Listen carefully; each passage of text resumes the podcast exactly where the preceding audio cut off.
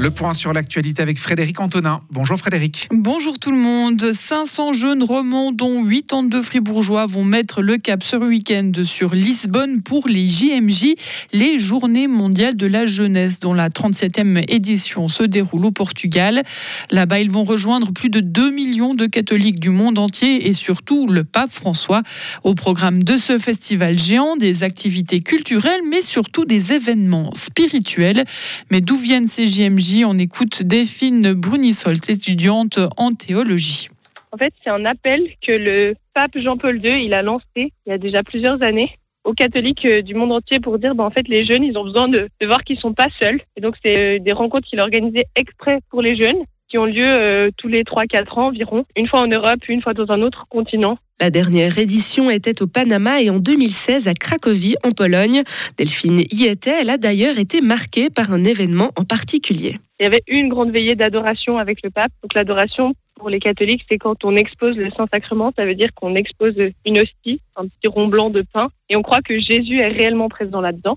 Et puis moi, ce qui m'a marqué, c'est qu'on était, euh, je crois, on était deux ou trois millions, et il y avait un silence juste chacun qui prie euh, individuellement mais tous ensemble. Et vraiment je m'étais dit mais on est plein et même si euh, en Suisse j'ai pas l'impression qu'on est toujours beaucoup, en fait je suis pas seule. Et ça c'était vraiment hyper précieux. En Pologne, cette étudiante en théologie de 21 ans y était avec un groupe religieux, mais cette fois-ci, elle a décidé de partir au Portugal avec les scouts. Elle se rendra en car jusqu'à la ville portugaise de Fatima et finira son périple à pied jusqu'à Lisbonne. Mais quel est le but de ce pèlerinage? La plupart des groupes vont passer à Fatima, comme c'est un lieu euh, important euh, dans l'église catholique. Donc découverte des sanctuaires de la région, euh, découverte aussi euh, culturelle et locale. À part les scouts, les autres sont accueillis dans des diocèses, donc ils vont rencontrer euh, des habitants du lieu, voir un peu en fait comment se passe la vie là-bas. Et enfin, dès leur arrivée à Lisbonne, tous les jeunes se regrouperont pour assister à des messes, des louanges ou encore des conférences. Un sujet d'Amael Stephen et au total plus de 550 nationalités différentes vont se regrouper dans la capitale portugaise. La foudre a de nouveau frappé dans le canton hier matin. Quatre personnes ont été foudroyées à Ménière. Tout d'abord, deux hommes âgés de 16 et 51 ans qui travaillaient dans un champ. Ils ont été emmenés à l'hôpital. Le plus âgé est grièvement blessé. Et durant l'intervention, un policier et un pilote de la réga déployés sur place ont également été touchés par la foudre. En revanche, ils n'ont pas été blessés blessés. Les seniors adhèrent au plan canicule de la ville de Fribourg. Ils sont plus de 300 à s'être inscrits à ce programme lancé il y a maintenant deux mois. Ils bénéficient ainsi d'un soutien lors des périodes de grande chaleur. Les autorités ont alloué un budget de 12 000 francs à ce projet pour lequel le réseau Santé Lassarine a été mandaté. Mais elle ne s'attendait pas à un tel succès. Myriam Balmer, conseillère communale en charge de la cohésion sociale. On pensait avoir beaucoup moins d'inscriptions, effectivement. On s'attendait à maximum 50 inscriptions. Donc euh, voilà, ça fait un autre budget, mais on a quand même euh, fait une estimation assez large. Ça dépend évidemment aussi du nombre de canicules. Si on en a deux, euh, c'est autre chose que s'il y en a quatre. Donc c'est effectivement assez compliqué de faire un budget très très précis, mais pour l'instant, on est dans le dans le budget calculé ou prévu, et puis on verra à la fin de l'été à quoi à quoi on arrive, et puis s'il faut un peu adapter euh, ce budget pour l'année prochaine ou pas. Le plan canicule a, été activé début juillet. Les personnes inscrites ont alors reçu un appel de la part de professionnels de la santé.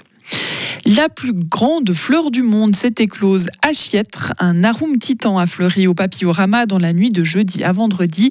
La floraison, qui ne dure que 48 heures, a pu être admirée par quelques 200 visiteurs lors d'une ouverture nocturne exceptionnelle. Les plus grands spécimens peuvent mesurer jusqu'à 3 mètres de hauteur. Autre particularité des arômes titans, elles dégagent une odeur nauséabonde lors du pic de leur floraison. La Grèce se trouve en vigilance absolue pour la canicule. Le, ce samedi, les températures vont dépasser les 44 degrés. Tous les sites archéologiques, dont la célèbre Acropole d'Athènes, vont garder porte close aux heures les plus chaudes jusqu'à dimanche, annonce le ministère de la Culture. Un éventuel renforcement des vents est également attendu, des vents qui attisent déjà depuis lundi plusieurs violents incendies autour de la capitale. L'Océan Viking peut à nouveau naviguer. Le navire de SOS Méditerranée, ONG basé en France, a été autorisé à reprendre la mer. Il était retenu depuis dix jours par les autorités italiennes qui lui reprochaient des défaillances de sécurité, notamment au niveau des radeaux de sauvetage.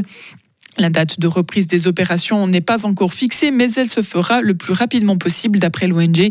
Depuis le début de l'année, plus de 1900 migrants y ont disparu selon l'Organisation internationale pour les migrations. Et puis Donald Trump sera jugé pour sa gestion de secrets d'État en mai 2024, c'est-à-dire au moment où la campagne en vue de la présidentielle battra son plein. Les procureurs avaient réclamé que le procès s'ouvre en décembre, tandis que les avocats de la défense plaidaient eux pour qu'il se tienne après l'élection présidentielle en novembre 2024. Un procès historique puisque c'est le premier à viser un ancien président américain qui plus est de nouveau candidat à la Maison Blanche. Retrouvez toute l'info sur frappe et frappe.ch.